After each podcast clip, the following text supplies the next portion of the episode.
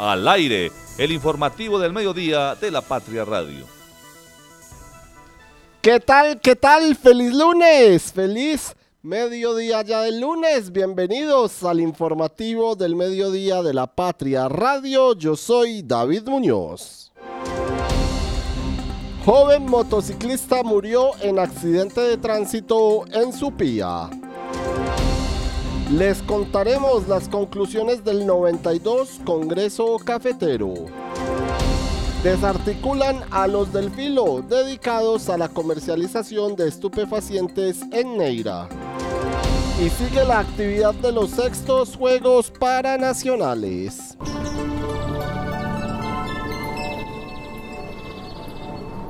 mañana 36 minutos. Continúa siendo un bello día en la ciudad de Manizales. Don Kevin Campiño, usted deleitado acá con la vista que le ofrece la cabina de la Patria Radio. Acá está venteando, está fresquita la mañana, porque ha calentado, ha calentado estos días y este lunes no es la excepción. Tenemos 15 grados de temperatura a esta hora en la ciudad de Manizales. 15 no, ya estamos en 22 grados, se nos actualizó ya el clima y esa es la máxima temperatura que se espera para hoy en la ciudad de Manizales. A la 1, a las 12, a las 3 de la tarde, 23 grados de temperatura, los que se esperan en la capital caldense. Luego irá bajando el clima, pero se espera que el día continúe soleado con algunas nubes como se encuentra hasta ahora en la ciudad, parcialmente nublado y pocas eh, precipitaciones o pocas probabilidades de precipitaciones. Las máximas son inclusive del 20, del 24%, es decir, que será otro día pasado por el sol en la ciudad de Manizales. El tráfico a esta hora. Nos vamos a revisar la movilidad a esta hora en la ciudad de Manizales, el tráfico a esta hora en la capital caldense, que ya en algunos sectores empiezan a ver las vías, eh, digamos, más, más vacías. Por supuesto, pues ya no están estudiando los colegios, la mayoría de universidades también pues ya han terminado sus clases y eso se ve reflejado en el tráfico en la capital caldense, que a esta hora en la avenida Kevin Ángel presenta eh, tráfico con fluidez, con normalidad. Inclusive tenemos para decirles que en el carril eh, Mall Plaza eh, Universidad Autónoma está fluyendo con tranquilidad. Si hay algo más de tráfico lento hasta ahora en el sentido contrario, Universidad Autónoma Mall Plaza, exactamente a la altura de las obras en el intercambiador vial de los cedros, la avenida Kevin Ángel es una buena recomendación entonces para circular a esta hora por la capital caldense porque no presenta tráfico, no presenta inconvenientes y si hay algún pequeño trancón ya en la vía Manizales Neira en la salida del puente Olivares. La avenida Santander por su parte es la más congestionada a esta hora en la capital caldense, sobre todo eh, a la altura del centro comercial Cable Plaza, donde se presenta algo de tráfico lento en el sector, donde más observamos eh, puntos de congestión vehicular, es al frente de la Universidad Católica, también llegando al sector de Las Palmas, Posteriormente, si continuamos avanzando antes del triángulo, entre el triángulo y Rosales hay, y los Rosales hay algo de tráfico. Reiteramos, se presenta sobre todo en donde hay semáforos ubicados en la avenida Santander. Posteriormente eh, tenemos tráfico lento en el sector de Plaza 51 y ya eh, de resto fluye con normalidad la avenida Santander hasta llegar al centro de la capital caldense donde sí se presenta algo de tráfico en la avenida del centro por ejemplo, en la carrera 23 y en la carrera 22 y otro de los puntos de mayor congestión vehicular a esta hora es el sector de San Andresito en la antigua terminal del transportes en la calle 18, también en la calle 19 donde se construye el bulevar de la 19, la calle 19, la 20, también tenemos la 17 que presentan tráfico lento a esta hora en la ciudad de Manizales. La avenida paralela sí fluye con completa normalidad. Y si nos vamos a observar la terminal de transportes eh, Los Cámbulos, también observamos algo de tráfico lento, pero no es tan eh, prolongado como se ha venido presentando en los últimos días. Clic en lapatria.com. Clic en lapatria.com. A esta hora vamos a revisar qué podemos encontrar en www.lapatria.com. Ya les vamos a desarrollar, ya les vamos a contar qué tenemos a esta hora en nuestra página web y empezamos con un joven motociclista que murió en accidente de tránsito en Supía Caldas. En la madrugada de este lunes, de este 4 de diciembre, murió un joven motociclista en el sector Valpares, o, o más bien Velarpes, ingresó a, ingresó a San Marcos, del, al Hospital San Marcos del municipio de Supía. Según la información suministrada por el Cuerpo de Bomberos del municipio, el motociclista perdió el control de su vehículo colisionando contra la carretera. El hombre fue valorado en el sitio pero estaba lamentablemente sin signos vitales. A las 11 de la mañana, 41 minutos, saludamos a Marta Lucía Gómez. Marta, feliz lunes, feliz diciembre de nuevo, bienvenida, buenos días. David, muy buenos días, eh, también para todos los oyentes.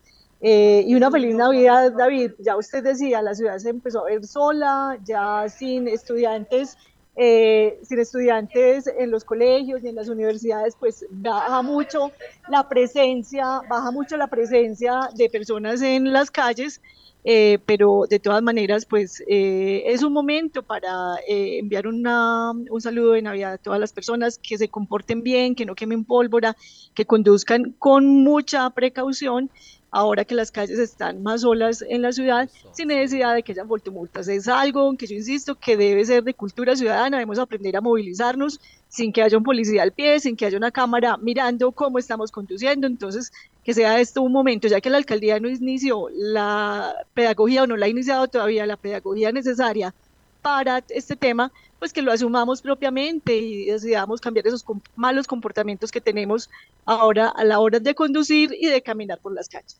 De acuerdo, Marta, de acuerdo contigo. A las 11 de la mañana, 42 minutos, le damos la bienvenida a nuestra compañera de la unidad digital, Rudy Díaz Gómez. La paseadora Rudy, bienvenida, buenos días. Hola David, buenos días a Marta también y un saludo a todos los oyentes que nos escuchan a esta hora. ¿Qué podemos encontrar adicionalmente, Rudy, en lapatria.com? Bueno, claro que sí. El gobernador electo de Caldas, Henry Gutiérrez, anunció dos nombramientos para su gabinete departamental. Se trata de John Alexander Alzate y Carlos Anderson García. El primero, John Alexander Alzate, es el actual secretario de Hacienda de la Administración Municipal de Carlos Mario Marín e ingresará a partir del 2024 a, a ser el secretario de Hacienda departamental. Y el segundo lo ratifica, pues actualmente eh, ocupa ese puesto en la administración del gobernador Luis Carlos Velázquez, que se trata de Carlos Anderson García. Es decir, Rudy, que ya hay dos eh, puestos en la actual gobernación de Caldas ratificados por el secretario o por el gobernador electo más bien de Caldas. Sí, sería la, la, jurídica, la secretaria jurídica y el secretario de planeación. Y el de planeación, que fue el que lideró desde la administración departamental eh, la puesta en marcha y la consulta del área metropolitana del centro sur de Caldas. Saludamos a Fernando con los movimientos eh, o con los nuevos movimientos en la gobernación de Caldas. Fernando Alonso, bienvenido, buenos días, feliz lunes. Eh, buenos días, David, Rudy, Marta, arrancando ya en forma este diciembre, ¿no? Esta, esta Navidad que es de alguna manera va a ser muy atípico en las fechas, porque si bien, para fortuna de muchos, hay puentecito que coincide con el 25 y el primero, pues va a ser de mucha movida informativa, pues porque habrá nuevos alcaldes, habrá entrega de los que se van, habrá seguramente muchos cambios y para acabar de completar, un bache de como cinco días antes de que se inicie la feria en el 2024. Entonces, seguramente traerá muchas sorpresas. De acuerdo con usted, señor Rudy, ¿qué más podemos encontrar en lapatria.com? O espera, antes de ir con Rudy, Marta, eh, ¿tiene algo más para decir sobre los nuevos nombramientos en la gobernación de Caldas, John Alexander Alzate y Carlos Anderson García? No me pique la lengua, David. Está bien, continuemos con Rudy. No, David, David, no, aquí al margen, pues yo creo hay que ser responsables con nuestros oyentes y contarles que pues aquí se ratifica sobre todo a John Alexander Alzate Quiseno, secretario de Hacienda del municipio de Manizales, eh, de la alcaldía de Carlos Mario Marín, lo que indica que pues ahí hay una relación directa del el gobernador electo Henry Gutiérrez con el eh, petrismo y todos estos grupos que han apoyado o que apoyaron al presidente de la República. Por más que el gobernador electo quiera deslindarse de esa relación, cada vez se ve mucho más cerca del petrismo. De acuerdo, Fernando, ¿algo más para decir o también prefiere mantener su lengua tranquila? No, pues queda con cuota el alcalde de Manizales en la gobernación de Henry Gutiérrez. Imagínese usted. Y ya hay cuota del actual. No hay necesidad de decir nada más. Porque ¿cuántos días faltan, David? ¿Cuántos días faltan? Faltan 27 días, señor. Cuente uno menos, porque Jorge Eduardo Rojas se posiciona el 30 de diciembre. El 30. Ah. O sea que podríamos decir dos menos, el 31 y casi que la mitad del 30, día y medio menos. Eso, eso. 26 días entonces. Sí. Aunque por ahí le leí unas declaraciones al señor alcalde saliente de que seguramente le van a dar un viceministerio o algo que le tiene guardado el señor Petro. Pues yo no sé cómo atreven a decir ese tipo de cosas, pero bueno. Wow. Así somos. Adelantoso supimos del día de hoy usted, señor. Doña Rudy, ¿qué más podemos encontrar en lapatria.com? Mientras nos siga sorprendiendo el alcalde de Manizales. Bueno, tras 11 meses de labores investigativas con agentes encubiertos y recolección de material probatorio, la policía de Caldas desarticuló la banda delincuencial Los de Filo, dedicados a la comercialización de estupefacientes en Neira. Con orden de allanamiento lograron la captura de 12 personas por orden judicial y dos en flagrancia por los delitos de concierto para delinquir y tráfico, fabricación y porte de estupefacientes. Los capturados fueron dejados a disposición de la Fiscalía 20 local de Manizales por los delitos antes mencionados. Escuchemos a la teniente coronel Liliana Andrea Jiménez Falla, comandante de la Policía Caldas. En las últimas horas, mediante la diligencia de registro y allanamiento adelantadas en el municipio de Neira, fueron capturadas 12 personas por orden judicial y dos en flagrancia, por los delitos de concierto para delinquir y tráfico, fabricación y porte de estupefacientes, quienes serían los presuntos integrantes del grupo delincuencial denominado Los del Filo, dedicados a la comercialización de estupefacientes. Importante decirles que después de 11 meses de labores investigativas con agentes encubierto y la recolección de importante material probatorio, se logró dejar al descubierto el modus operandi y los roles de cada uno de los integrantes de este grupo delincuencial con injerencia en los municipios de Filadelfia y Neira. Esta contundente afectación a este grupo criminal permitió la captura de cuatro mujeres y diez hombres, resaltando a un hombre de 62 años de edad conocido como Roballo, presunto cabecilla del grupo delincuencial común organizado y junto a él 10 de sus colaboradores, entre edades de 20 a 63 años quienes serían los, los presuntos encargados de la dosificación, distribución y comercialización de la droga mediante la modalidad de expendios fijos y móviles. A estas personas se les incautó 386 gramos de marihuana, 1.192 gramos de bazuco, 12 celulares, materiales utilizados en la dosificación, empaque de los estupefacientes y dinero en efectivo, al parecer producto de la venta de los estupefacientes.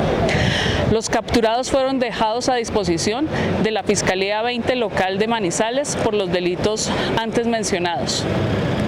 Invitamos a nuestra ciudadanía a denunciar de manera oportuna a las líneas de emergencia 123 o al número celular 316-480-7875, línea segura contra el microtráfico. Denuncien por favor las personas y sitios dedicados al tráfico de superpaciente con el objeto de lograr resultados contundentes en pro de la convivencia y seguridad ciudadana.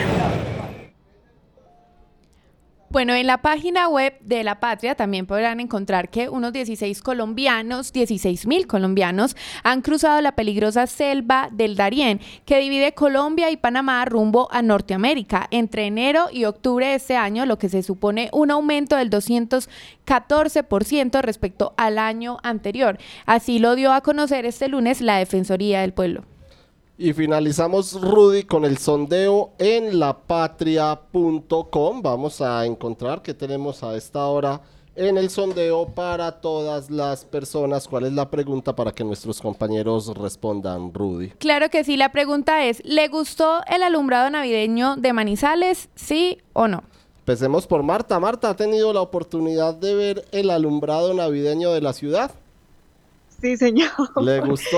Sí, lo, eh, David, me parece como alumbrado, eh, es un alumbrado bonito, hecho con, eh, con, con, un tema, eh, con un tema específico que es resaltar eh, las, los lugares más eh, importantes de regiones de Colombia. hasta ahí me parece un alumbrado bonito, pero no como alumbrado navideño. Yo soy más conservadora, más tradicional.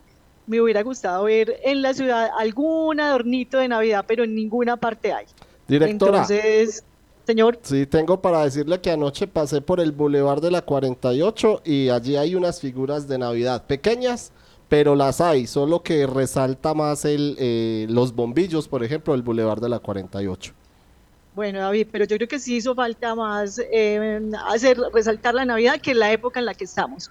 Parece que esta es una tendencia que también viene en Medellín, donde pues los alumbrados, el alumbrado navideño ha sido eh, muy tradicional ya para el turismo, para el, que los visitantes acudan a verlo y a, a, a, gozar de todas estas luces, este trabajo de muchas personas que intervienen en ellos, pero a mí sí me parece que no debemos dejar morir las tradiciones y la tradición de la Navidad, el pesebre y demás. ¿Y Fernando? Eh, David, pues me falta mucho por ver, son muchos puntos, pero de lo que he visto en Milán, en San Rafael. Eh, yo creo que sí es un alumbrado. Mira, yo tengo una doble, yo, pero es un problema mío, David, que tengo como sentimientos encontrados con esto. me parece hermoso eso, me parece que, que, la, que le da alegría, que la gente sale, se toma fotos del trancón en San Rafael el sábado, era impresionante. Pero es que cuatro mil millones de pesos para un mes, oh, a mí me da, me quedo uh. pensando si 4.158 sí para Imagínese usted lo que se podría hacer con esa platica, hombre, en otras cosas, pero que cómo se vería pues una Navidad sin eso. Entonces, la verdad no tengo una, es, más una contradicción de mí mismo, señor. Rudy. Bueno, eh, y aquí votaron sí 73.78% y no 26.22%. El doctor Oscar Giraldo es médico y cirujano de la Universidad de Caldas. Especializado en hipnosis clínica y en programación neurolingüística. Visítalo y comprueba su efectividad en casos de depresión, insomnio, ansiedad, cáncer, sida, lupus, inmunodeficiencias, Parkinson, Alzheimer entre otras. Está en el Centro Médico Palo Grande, Edificio Los Rosales, Avenida Santander 5709. Teléfono 3204298527. Conectar personas con soluciones energéticas es la idea que mueve a Gensa, una empresa con más de 400 colaboradores que trabajan por brindarle energía a su país. Somos Gensa, energía que conecta. Cotraman, una empresa al servicio del Oriente de Caldas. Viaje siempre con nosotros a Manzanares, Samaná, Bolivia, Pensilvania, Marquetalia, Marulanda y La Dorada. Informes al 312-260-0698. El área de imagenología del Hospital Santa Sofía es la más completa de la región. Rayos X, tomografía, resonancia cardíaca, balón intragástrico, mamografía y los nuevos servicios, cápsula endoscópica y prueba de aliento para detección del Helicobacter pylori. Información 887-9200. Los deportes.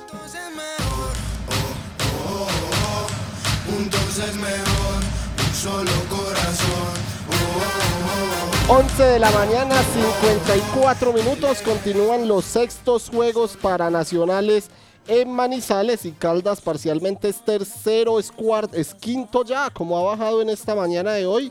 Caldas que suma cuatro medallas de oro, suma 6 de plata y 7 de bronce para un total de 17 en estos sextos Juegos Paranacionales, así como en los convencionales. Valle del Cauca está liderando con 18 medallas de oro, Santander tiene 10, Bogotá 10, Cundinamarca 4, pero tiene una más eh, que Caldas de plata y por eso le gana la posición. Caldas es quinto entonces con 4 medallas eh, de oro, 6 de plata y 7 de bronce para un total de 17, eh, de 17. Nuestra compañera Laura Nao estuvo esta mañana, don Kevin Campiño, con... eh, estuvo con Esteban, estuvo es, con Esteban Ángel en Expo Ferias en el tenis de mesa y este fue el reporte que nos envió del recorrido que está realizando hasta ahora por los Juegos Paranacionales. Pues la verdad pues ha sido una competencia un poco dura, pero eh, nos preparamos de la mejor manera para, para el torneo. ¿Es la primera vez que compites o ya has participado? Eh, no, es la primera vez que, que compito en los Juegos Paranacionales. ¿Y qué significa para ti competir? No, la verdad es una alegría muy inmensa representar el departamento y, y nada, seguir preparándonos para los próximos Juegos Nacionales. ¿Y las expectativas para estos juegos? Eh, no, las expectativas son muy altas, pero los rivales pues obviamente se- están un poco complicados. Eh, nada, nos estamos preparando de la mejor manera para afrontar las competencias que vienen.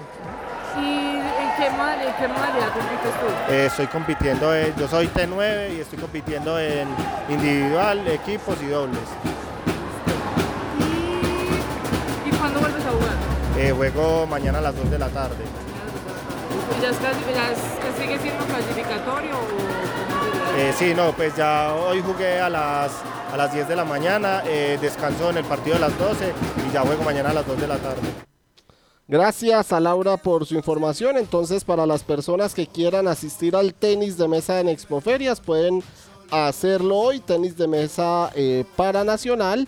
Eh, allí se están disputando entonces las competencias en el tenis de mesa. En el transcurso del día serán las rondas clasificatorias y mañana la medallería se entregará en este recinto. También los que quieran ver baloncesto auditivo, baloncesto intelectual, lo pueden hacer en la Universidad de Caldas, en el Coliseo, lo pueden hacer en el, coli- en el Coliseo Menor y también lo pueden hacer en el Coliseo del Colegio Santa Inés. Y los que quieran continuar viendo esgrima, se pueden acercar al Coliseo Menor para que se programen con la actividad de los Juegos Paranacionales. A esta hora, 11 de la mañana, 57 minutos, le damos la bienvenida a otro viajero, al editor económico de la patria, don Juan Carlos Leighton, quien acaba de llegar del Congreso Cafetero número 92, que se cumplió la semana pasada en Bogotá. Don Juan Carlos, saludo cordial, bienvenido, buenos días. Gracias David, compañeros en estudio, querida audiencia, buenos días. Conclusiones, Juan, que quedan del Congreso Cafetero, por ejemplo, ampliar áreas en café, una promesa dura de cumplir. Eh, cuéntenos usted qué se vivió en el Congreso Cafetero. Sí, David, pues eh, muchas promesas del gobierno, muchos planteamientos en el sentido de que hay que trabajar juntos y eso, digamos, el tema de, de alguna forma lo consideraron como una especie de reconciliación, porque eh, la ministra en un momento dado empezó a hablar de mesas paralelas y ya después a hablar de una mesa de integración con las mujeres eh, cafeteras de, pues, del Congreso y en general del país. Eso lo consideraron como un acercamiento, incluso un acto simbólico de las pañoletas que normalmente entrega esta ministra los, en los diferentes encuentros que, que participa y pues lo consideraron como ese, esa la fumada de la pipa de la paz. Eh, sin embargo, usted lo decía en uno de los titulares, pues una de las metas que planteó el ministro de sembrar eh, un, millón doscientas mil hectáreas eh, de café, eh, lo que decíamos pues que es complejo todavía eh, considerando pues que hoy se tienen cerca de 480 mil hectáreas sería casi que duplicar el parque cafetero un 42,5% pero los productores reclamaron que esa fue una promesa en el aire pues porque quién va a poner los recursos dónde se va a sembrar, en qué zonas básicamente, con qué especies, con qué variedades. Eh, nuestro café, el que se siembra en Colombia, es el café arábigo y ellos también habían hablado de pronto de sembrar robustas. Quedaron todas esas incógnitas que no se aterrizaron. Le preguntamos mucho a la ministra cómo iba a ser, pero, pero ella decía pues que había eh, buenas expectativas y el ministro lo planteaba que estaban contemplado el presupuesto dentro del presupuesto general de la nación. Es la duda que queda. Sin embargo, lo que ellos sí insisten los caficultores es la meta de fortalecer esa productividad, es decir, por hectárea que yo sea más rentable, porque hoy el promedio del país es de unos 17 sacos por hectárea. Ellos dicen, mire, hay que llegar incluso a ejemplos como el que tiene el mismo Caldas, Santiago, que vuelve a resaltar Caldas en ese indicador, porque eh, aquí se siembra, por ejemplo, en zonas de como Palestina o Chinchina hasta 22 sacos por hectárea. Eso es lo que se quiere llegar y es lo que dicen, tenemos que trabajar primero y determinar qué es lo que queremos hacer, a qué mercados podemos llegar, hacia dónde podemos llegar antes de empezar a meter a más personas en un negocio que muchas veces no solamente no es rentable, sino que incluso genera pérdidas. Pues Juan, usted habló con el gerente de la Federa Café, Germán Bahamón Jaramillo. Escuchemos las conclusiones que le dio al término del Congreso. Yo estoy muy complacido, muy satisfecho, muy contento de lo que ocurrió de nuestro 92 Congreso Cafetero era escuchar, hacer, transformar. Y eso fue lo que hicimos. Nos escuchó el gobierno, nos escuchó la base cafetera. Nosotros también tuvimos la posibilidad de, de que ellos nos escucharan. Y eso es lo más importante. Yo creo que salimos en un Congreso robustecido, donde las bases, el Congreso Cafetero, que es el órgano más importante de la democracia gremial, se manifestó y nos dio a nosotros la estrategia en los cuatro frentes que tenemos en la caficultura. Y eso es lo que nos corresponde. Ahora el compromiso mío es ejecutar con un equipo de trabajo que está comprometido para que tengamos la posibilidad de no solo llegar a los 100 años, sino de proyectarnos como caficultura hacia otros 100 años. Y lo más importante, recibimos un apoyo de la ministra Jennifer Mojica, del ministro de Hacienda, doctor Ricardo Bonilla, del director de Planeación Nacional. Ayer estuvo también con nosotros el ministro de las Telecomunicaciones y todos están comprometidos porque saben la importancia y la relevancia del gremio cafetero en la generación de desarrollo social, de tejido social y obviamente de la construcción de nación. Los retos son inmensos porque hoy estamos definitivamente muy preocupados con el tema de la rentabilidad. Hay que lo conversé con ustedes hace dos días yo creo que no hay que ahondar más en eso, pero tenemos herramientas, tenemos un Congreso cafetero que ha sido activo en buscar esas, esas opciones para que nosotros caminemos dentro de la cadena de valor. Si no lo hacemos, nunca podríamos salir de, de este ciclo de precios altos y bajos. La construcción de todas las herramientas que permitan que nosotros como caficultores caminemos en la cadena de valor va a ser la única opción que tenemos para poder seguir haciendo de este país el primer y el mejor café del mundo.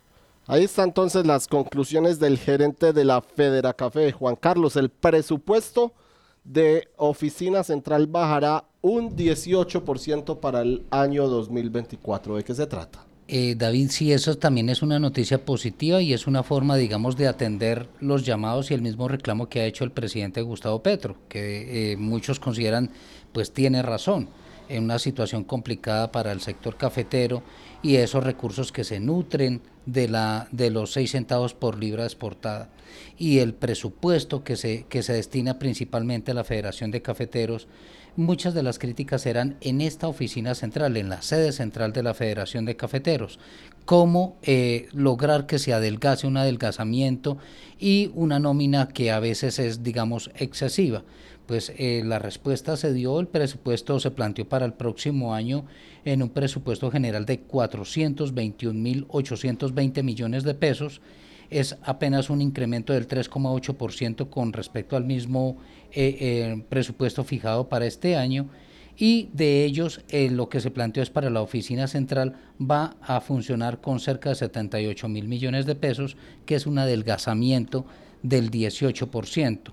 Recordemos que, que antes de este Congreso, por allá, cuando llegó este gerente, en abril que fue eh, elegido y ya en, en, julio daba resultados de que había hecho varios indicadores de recortes, como unos siete funcionarios, varios empleados que tenían gerencias y subgerencias, la oficina Alma Café, el Departamento de Comunicaciones, y eso le da un estimado de unos 18 mil millones de pesos.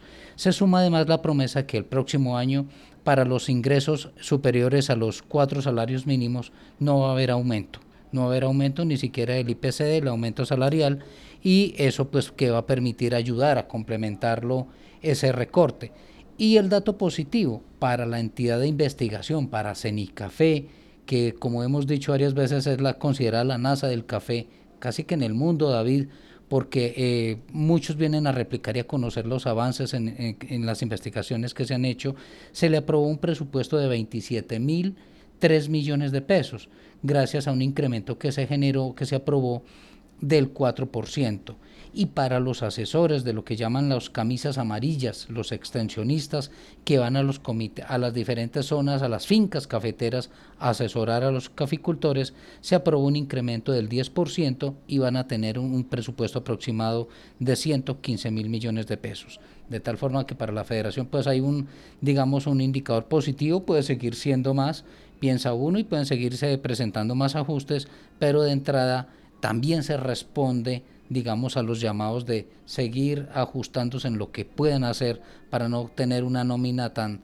tan gruesa y tan burocrática en la, en la Federación de Cafeteros. El gerente de, de la federación se refiere al, a la Minagricultura, a ministra de Agricultura, ¿cierto? De acuerdo, David. Escuchemos finalmente entonces lo que dijo Juan Carlos, muchas gracias, lo que dice Germán Bamón sobre el Ministerio de Agricultura y las propuestas que les hicieron en, la, en el Congreso Cafetero 92 que ha querido trabajar con nosotros de la mano, que sabe perfectamente que en el desarrollo de la caficultura hay unas oportunidades enormes de ese Plan Nacional de Desarrollo. Ella tiene una responsabilidad muy grande y la queremos acompañar en ese desarrollo de las políticas públicas que permiten el desarrollo económico a partir de la construcción de esa economía de las pequeñas familias, de las medianas familias y de las grandes en la producción agrícola. Sabemos perfectamente que tenemos que volver por el rumbo de que las exportaciones de Colombia en términos de café vuelvan a crecer y ese es mi compromiso, el compromiso de la producción, pero el desarrollo de estos mercados. se los dije hace dos días, lo más importante para mí es la generación de demanda. Si generamos demanda, sabemos perfectamente que contamos con la ministra para poder ofrecer este café al mundo. Creo que la caficultura lo sabe hace mucho tiempo y, no, y no nos hace sino complacencia oír a la ministra que entiende perfectamente esto, que conoce el campo, que conoce el territorio y que quiere acompañar a que haya también una sustitución de cultivos ilícitos por café arábica, ese café de calidad que nos acompañe en los procesos de adición post cosecha de nuestros cafés especiales, que entendamos la dinámica de las denominaciones de origen y de que cada perfil de tasa es distinto en cada región y que podamos maximizar los atributos en tasa para poder ponerle un valor agregado a nuestro producto en el exterior. Gerente, aparte de este acercamiento que se vio y la llegada, pues la sentada a la mesa con la ministra, hubo, digamos, algunos compromisos adicionales en el tema de renovación, de fertilización, se habló de cifras concretas en este caso. La ministra ya había venido hace dos días y nos había dicho, nos había dado una muy buena noticia y es que a partir del cumplimiento, que todos incluso habían sido escépticos de que íbamos a poder cumplir con los 35 mil millones de ICR en estos tres meses, ya se cumplió con creces, ella se comprometió a más ICR para el año entrante, pero con algo bien importante que usted lo conoce muy bien, eh, Leighton, y es la posibilidad de incorporar la soca del café dentro del ICR. Además, 54 mil millones de pesos nos comunicó la señora ministra para el FAIA cafetero, en donde estos municipios que van a tener mayor afectación del niño tengan esa posibilidad de soliviar sus cargas. En este momento, digamos que estamos en, en, una, en una estrechez de la rentabilidad. Conectar personas con soluciones energéticas es la idea que mueve a Gensa, una empresa con más de 400 colaboradores que trabajan por brindarle energía a su país. Somos Gensa, energía que conecta. Recuerde que usted también puede acceder a los servicios del Hospital Santa Sofía de manera particular y con las tarifas más económicas de la región. Consulta con especialistas a 64.500 pesos y consulta con subespecialistas a 129.000 pesos. Mayor información 887-9200 extensión 752. ¿Sabes qué sucede con el deporte, la economía, la política, el entretenimiento de Manizales, Caldas y el país? Suscríbete a La Patria Impresa tres meses por solo 92 mil pesos o a La Patria Digital por un año por solo 89 mil pesos. Y entérate de todo lo que pasa dentro y fuera de tu ciudad con La Patria, el periódico de casa. Informes 893-2880. La voz del día. 12 del día, 9 minutos. A esta hora nos acompaña en el informativo del mediodía de la Patria Radio. Carlos Jaime Gallego Sepúlveda, él es el coordinador del programa departamental de bandas de Caldas. Estuvo en, con la banda sinfónica juvenil en España el pasado mes de noviembre con músicos de 13 municipios en donde brilló la Sinfónica Juvenil en Valencia, España, con la agrupación que integran 43 jóvenes. Coordinador, bienvenido al informativo del mediodía de la Patria Radio y háblenos un poco de esa experiencia que vivieron en España. Muy buenas tardes para todos los oyentes de este maravilloso informativo. Claro que sí, como bien lo mencionabas, hace unos días estábamos de gira por el país español con la banda sinfónica juvenil de Caldas, banda eh, conformada por una selección de los mejores instrumentistas de las diferentes bandas del departamento. Pues antes que nada, eh, yo quiero eh, agradecer la participación de nuestro señor gobernador Luis Carlos Velázquez Cardona y de la doctora Diana María Cardona García, secretaria de Educación, que también tuvieron generar ese espacio de internacionalización para un programa departamental que es modelo a nivel nacional y que efectivamente pues viene eh, anclado a las instituciones educativas. Pudimos en España poder contar nuestra historia y ellos pudieron evidenciar la formación y la calidad musical que tienen nuestros estudiantes, que vienen aprendiendo la música desde la escuela primaria, gracias pues a esa curricularidad que tenemos nosotros del programa departamental de bandas.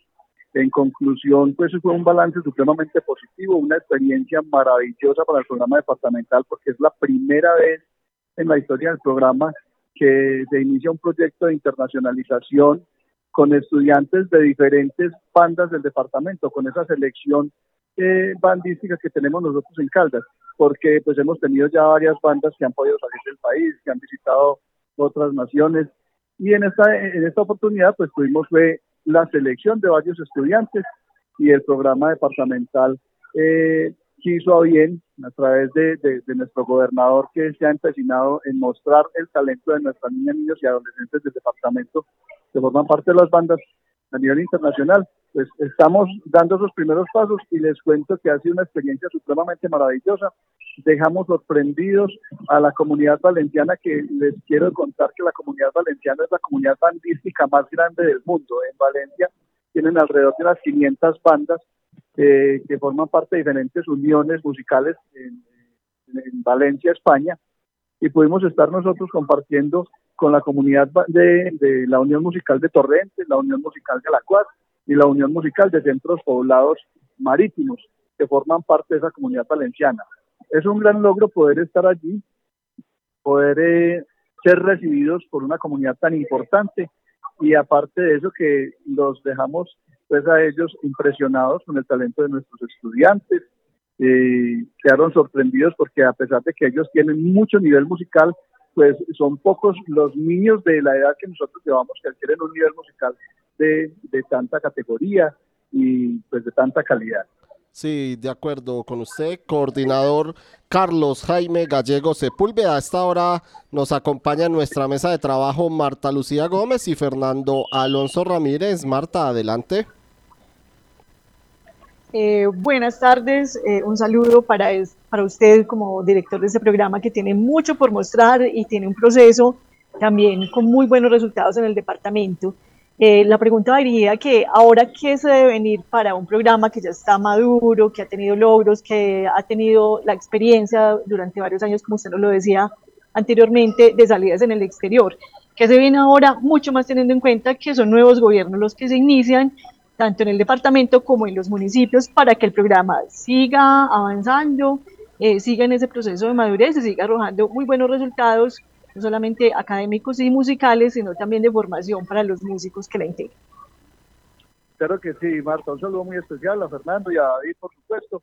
Eh, quiero contarles que pues, este proyecto que inicia de internacionalización, yo creo que hemos abierto unas puertas inmensas porque eh, no solo en España, sino que hace también un mes estuvimos en Brasil y estamos generando unos espacios de formación para nuestros estudiantes que se van graduando y tienen la posibilidad de irse becados y a intercambio a conservatorios de otras naciones. La idea no es que sea por el momento este proyecto y dejarlo morir ahí, no. La intención es para el año entrante tenemos ya unas propuestas, unas invitaciones de Nueva España, tenemos invitaciones con este proyecto de internacionalización al estado de Concepción en Perú.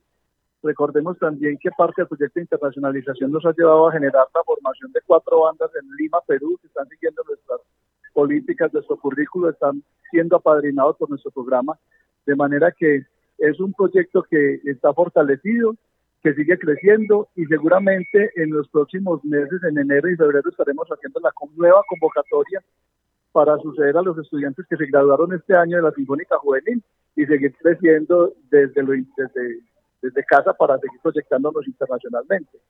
Yo quería eh, comentarles algo muy importante. Miren, el programa departamental de bandas, estadísticamente, podemos decir que el 90% de sus integrantes y que se gradúan del programa departamental de bandas continúan estudios universitarios, así no sean estudios musicales, ellos continúan con cualquier otra carrera, pero la música les abre ese carácter y esa disciplina de seguirse formando en cualquier arte, en cualquier carrera.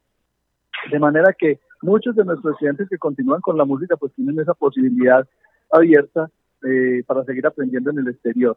Y seguramente pues vamos a tener muchos niños que soñarán estar ocupando uno de los sitiales que tuvieron nuestros estudiantes ahorita esa oportunidad, que pues es una experiencia maravillosa poder eh, salir del país representando a todo un país, representando a las niñas y a los niños del departamento de Caldas y sobre todo a un programa departamental que después de 47 años sigue vigente, sigue creciendo y sigue más fortalecido que nunca. Recordemos que ya son 82 bandas sinfónicas en todo el departamento, que es el, el departamento que más bandas sinfónicas tiene por municipio en el país.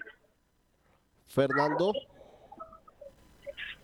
Sí, pues yo le quiero preguntar un poco, pues Valencia, pues además de ser una ciudad maravillosa que invita a la cultura y a la, y a la educación, porque está hecha eh, para ello, pues con todos estos grandes escenarios construidos para el disfrute público, pues también tiene una eh, colonia colombiana y caldense amplia e importante. ¿Qué tocaron ustedes allá? ¿Cómo lo recibieron? Y si de pronto el paso doble Feria de Manizales hizo mover corazones y palpitar por allá paisanos o no? Claro que sí. Efectivamente, en uno de nuestros conciertos que se llevó a cabo bueno, en todos los conciertos nosotros tuvimos tres conciertos muy importantes y en todos tuvimos presencia de coterráneos, de nuestros paisanos, no solamente de caldenses, sino de muchas personas a nivel nacional que nos quisieron ir a acompañar y a visitar y se sintieron muy bien representados. Sobre todo en el concierto de, de la Unión Marítima, los centros poblados marítimos de Valencia, porque allí ellos nos habían enviado un paso doble para nosotros interpretar conjuntamente con la banda de la Unión Musical de Centros Poblados Marítimos y también acompañando ese paso doble tuvimos la posibilidad de tocar la escorrería de Manizales, que como siempre eh, levanta pues la, la, algarabía y el aplauso de los asistentes. De manera que estuvimos nosotros interpretando no solamente nuestra música colombiana, sino la música europea al nivel que ellos mismos lo hacen y aparte pues de eso nuestros coterráneos y todos los paisanos que nos acompañaron lloraban escuchando nuestra feria y nuestra Colombia tierra querida y nuestra ruana, bambuco insigne, yo diría que la ruana es como nuestro tercer himno después de Colombia tierra querida, eh, que es un, bambuco que representa pues la cultura de esta región andina, pasillos eh, como María Eugenia y estuvimos pues muy, muy bien representados en la cultura musical nuestra y la cultura musical europea. Bueno, coordinador, para, para terminar, finalmente, ¿qué se viene eh, para el programa departamental de bandas el próximo año? ¿Qué tienen proyectado? Eh, ¿Desde la administración departamental les han dicho algo? ¿Hay que esperar eh, la, la, posesión del nuevo gobernador de Caldas? ¿Cómo, ¿Cómo se están visionando ustedes este 2024? Bueno, yo aspiro que este programa que tiene ya 47 años y ha estado vigente, pues seguramente continuará formando parte del plan de desarrollo de, nuestro gobernador electo, eh, el doctor Henry. Pues yo supongo que él, que es un, hombre admirador de la cultura bandística, yo sé que él tiene cierto aprecio por, cierto aprecio no, tiene mucho aprecio por la cultura bandística del departamento, eh, seguramente nos tendrá presentes en ese plan de desarrollo. Igual seguimos nosotros eh, gestionando y apalancando los proyectos con otros países. Seguramente el gobernador tendrá bien seguir apoyando toda esta internacionalización del programa departamental y efectivamente pues tendremos la convocatoria y la participación sumada de muchos de los niños, niñas, niños y jóvenes de todo el departamento que sueñan con formar parte de la Sinfónica Juvenil y con estar representando pues, a este maravilloso departamento en cualquier latitud del mundo. De manera que las, las expectativas son grandes, los proyectos son muchos, ya tenemos muchas invitaciones en camino para seguir fortaleciendo el proyecto de internacionalización y realmente eh, tenemos que seguir sumando en el plan de desarrollo un proyecto que salva vidas, un proyecto que tiene un contexto social enorme, que tiene un tejido social construido en, las zonas más golpeadas por la violencia de nuestro departamento y que seguramente seguirá siendo referente para esa transformación social y para encontrar la paz que tanto necesitamos. Director, de pronto de cara a los 50 años que dice usted cumplirán en breve, pues ya falta muy poco, ¿tienen pensado hacer algún plan o proyecto especial? Claro que sí, claro que sí. Nosotros venimos proyectando también eh, pues la manera de, de, de, información, porque no quiero adelantar tampoco mucho. Estamos en estos, en estos años, en estos últimos años, hemos venido fortaleciendo mucho los cumpleaños de nuestras bandas sinfónicas.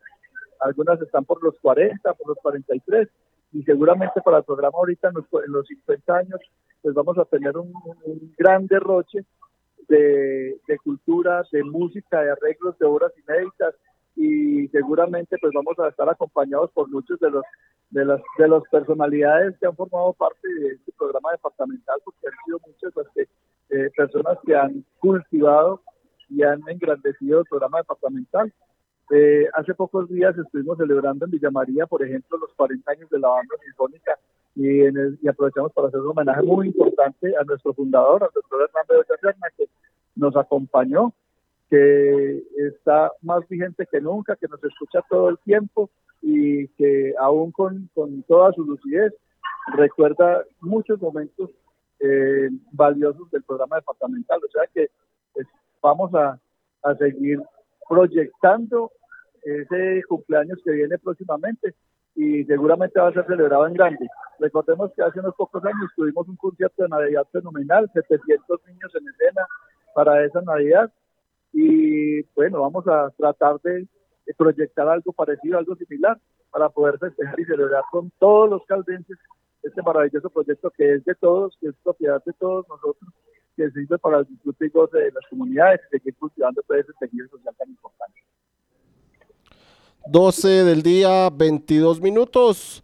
Pues coordinador del programa departamental de bandas, Carlos Jaime Gallego Sepúlveda, gracias por estar a esta hora en el informativo del mediodía de la Patria Radio.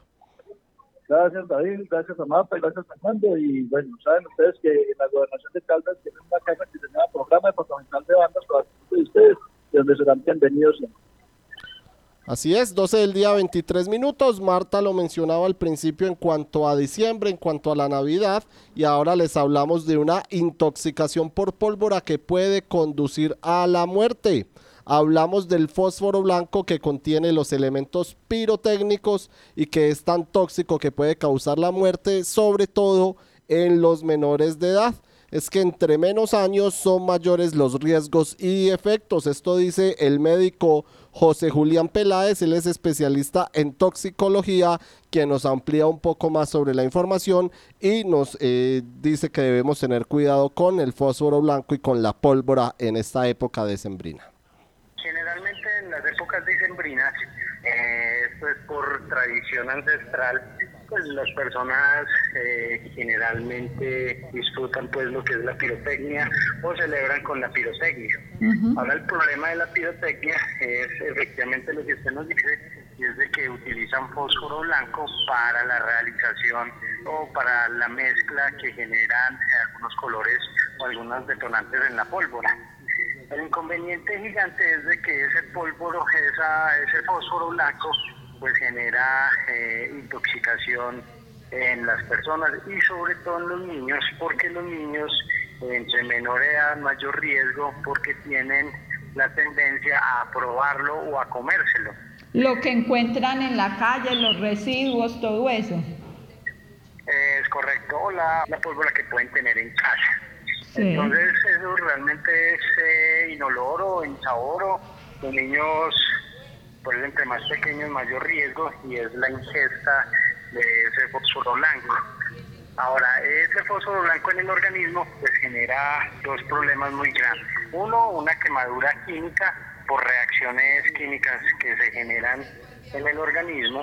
Y dos, por la intoxicación propiamente dicha por el organismo metabolizar ese fósforo blanco. Cuando suceden ese tipo de intoxicaciones, todas son muy graves porque el fósforo blanco no tiene un antídoto como tal y el manejo es de sostén en entidades de alta complejidad, dado que las complicaciones, inclusive la muerte que se presenta después de una intoxicación por fósforo blanco es muy alta. Ellos hacen complicaciones cardíacas, renales, hepáticas y neurológicas. Y cuando todo eso se combina y progresa, pues lleva a una cosa que llama una falla multiorgánica, multisistémica y conlleva la muerte. Supimos que... 12 del día 25 minutos. Marta, Fernando ya empezó a adelantar algunos, supimos. Cuéntenos usted lo supimos que, trae para hoy. David, dos eh, candidatos, o más bien un precandidato y un candidato a la alcaldía de Manizales que decidieron, a pesar de sus militancias y decir que eran independientes en sus grupos, eh, decidieron sumarse al partido Gente en Movimiento, el llama el liscanismo, más conocido como el liscanismo en Caldas, eh, que fue el partido creado, o es el partido creado por el ministro de las TIC, Mauricio Liscano. Resulta que ahora ya anunciaron que se van, al parecer, con, eh, a este grupo político, Carlos Arturo Buritica, que renunció a su militancia en el Movimiento de Salvación Nacional, y el ex candidato o precandidato a la alcaldía, Carlos Alberto Arias Jiménez, que eh, estuvo tratando de recoger firmas, no se las aceptaron, eh, decidió pues dar un paso al costado y parece que también empezará a, eh, militar en este partido político, en el liscanismo. Entonces van creciendo muchas más personas en, en, este grupo político que pues es uno de los grandes o fue uno de los grandes triunfadores en las elecciones del 29 de octubre. Ah, vea usted. Fernando. David, a propósito de el año y un par de meses que llevamos pidiendo una entrevista al alcalde de Manizales, Carlos Mario Marín, pues le cuento que la alcaldesa de Bogotá, Claudia López, le concedió una entrevista al diario El País de España, ya de salida, de despedida, habló incluso de apuntaditas de política, dijo que que podría llegar el momento de ser candidata, pero que falta mucho tiempo para eso, para la presidencia. Pero dijo una cosa muy interesante, le preguntan, bueno, ¿qué no logró? ¿Sí? ¿Qué no logró? Y generalmente los alcaldes uno se los encuentra y son muy reacios a reconocer que se equivocaron en algo, que tomaron una mala decisión o que no pudieron cumplir las expectativas que, que tenían cuando llegaron. Y ella eh, se lamentó muchísimo de, de que no pudo lograr lo de la seguridad. O sea, que la inseguridad está alta en, en Bogotá, que de hecho le va a entregar 200 policías menos de los que tenía Bogotá a Carlos Fernando Galán, que no depende solo de ella, que ella lo trató de con muy buena voluntad y gestionó, pero no hubo manera de que el gobierno nacional le ayudara eh, para, para mejorar en seguridad. Entonces me parece interesante que mientras aquí el alcalde de la ciudad se esconde de que los periodistas de la ciudad le hagan una entrevista profunda, pues esta mujer no solo da entrevistas, sino que no tiene miedo a decir de las cosas que no salieron bien en su mandato, porque es que uno no puede esperar que todo sea perfecto, como tratan de hacer ver quienes solo aparecen en redes sociales. Así es, señor. 12 del día, 29 minutos. Terminamos el informativo del mediodía de la Patria Radio en este lunes. Ya viene Caldas al mediodía.